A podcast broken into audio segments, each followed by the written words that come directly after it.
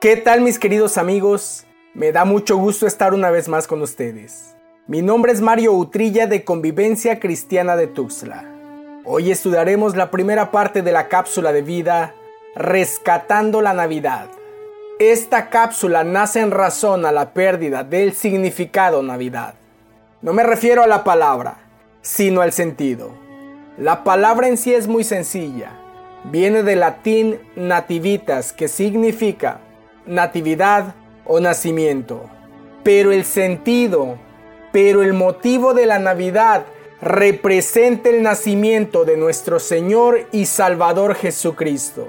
Tristemente hoy nos enfocamos en muchas cosas que le roban todo sentido y todo motivo a esta fecha.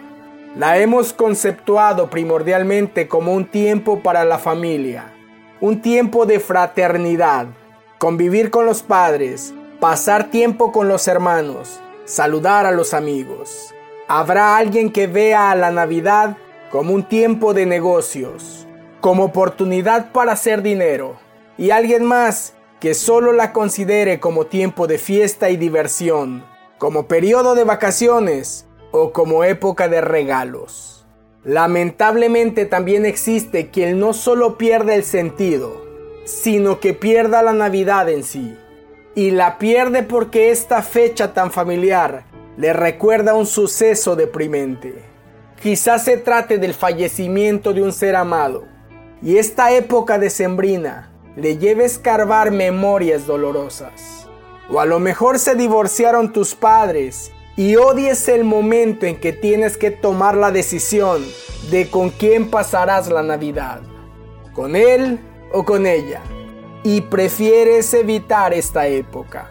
O probablemente quien se divorció fuiste tú. Y esta fecha te recuerda ese fracaso. Te recuerda el día que perdiste la batalla en el campo del amor. El día que viste salir por la puerta a la persona que juraste amar todos los días de tu vida. Pero también puede ser que vivas lejos de tu casa, lejos de tu tierra, lejos de tus seres queridos tus padres y tus hermanos. Y la Navidad sea la fecha más triste de todo el año. La fecha que te recuerda tu lejanía y tu soledad. Ahora, también podemos perder el sentido de la Navidad porque nos han vendido una idea falsa, idea totalmente alejada de la verdad bíblica. Navidad de Santa Claus, Navidad son Reyes Magos, Navidad son posadas, árbol, nacimiento, luces y felices fiestas.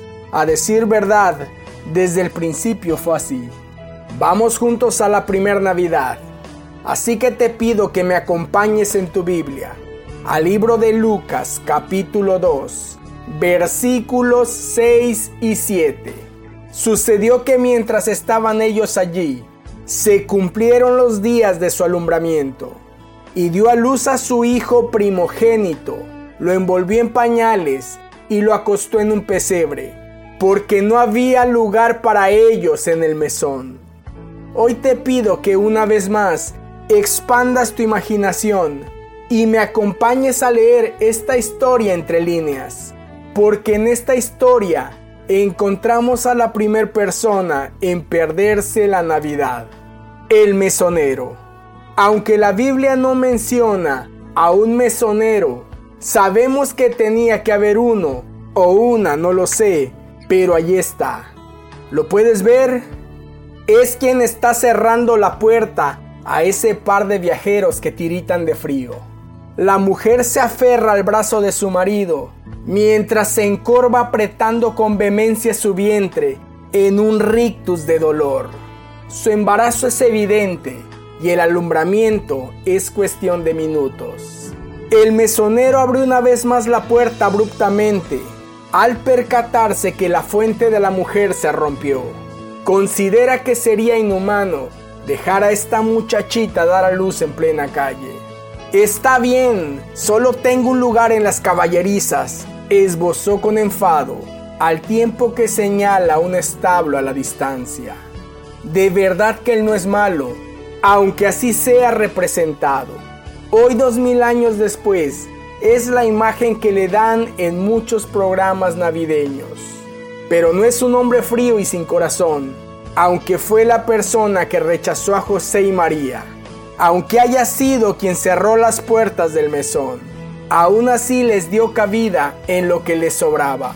Una caballeriza, un estable en una noche fría de invierno, un pesebre para el niño.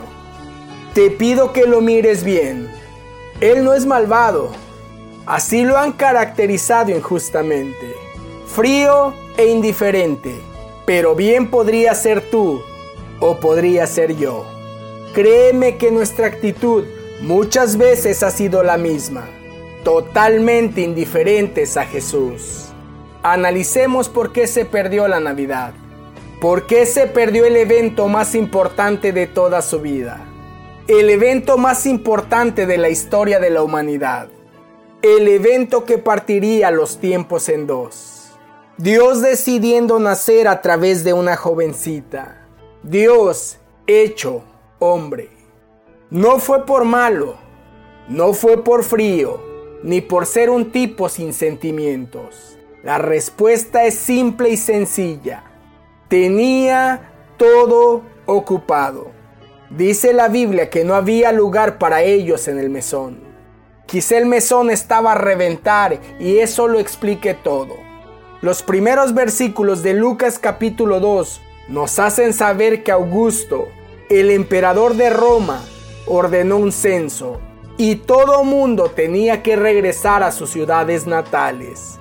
Debido a esto, los mesones habrían estado llenos con muchos viajantes. ¿Qué empresario, qué comerciante podría interesarse en una mujer parturienta cuando lo importante es el negocio es la oportunidad de hacer crecer la economía.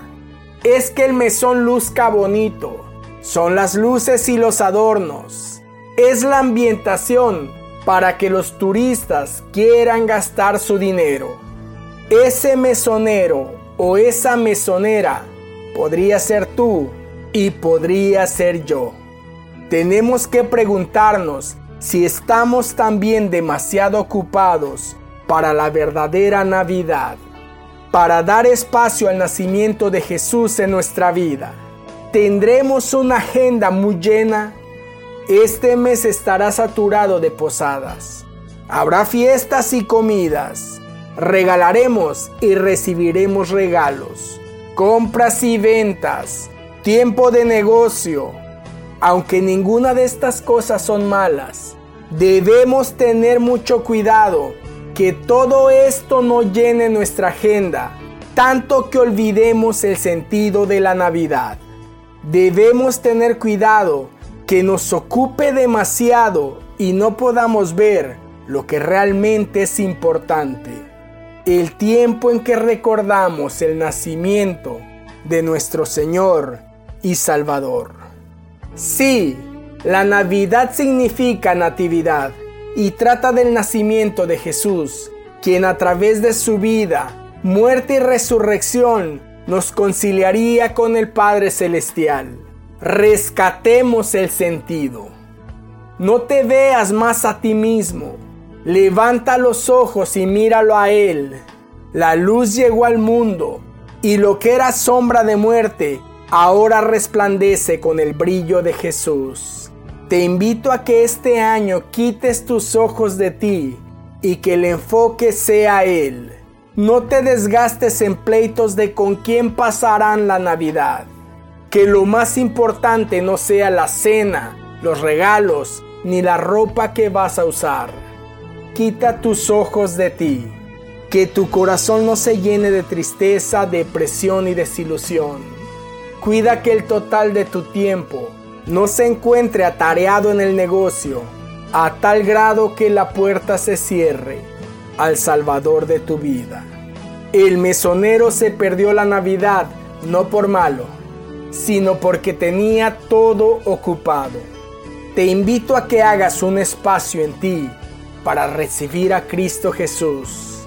Rescatemos la Navidad.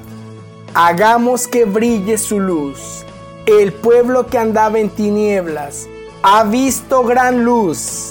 a los que habitaban en tierra de sombra de muerte. La luz ha resplandecido sobre ellos, escribió el profeta Isaías. Como siempre, anhelo que esta cápsula de vida haya sido de gran bendición. Y el nombre mío y de mi familia, te deseamos una feliz Navidad. Soy tu amigo Mario Utrilla. Te envío el más grande de los abrazos.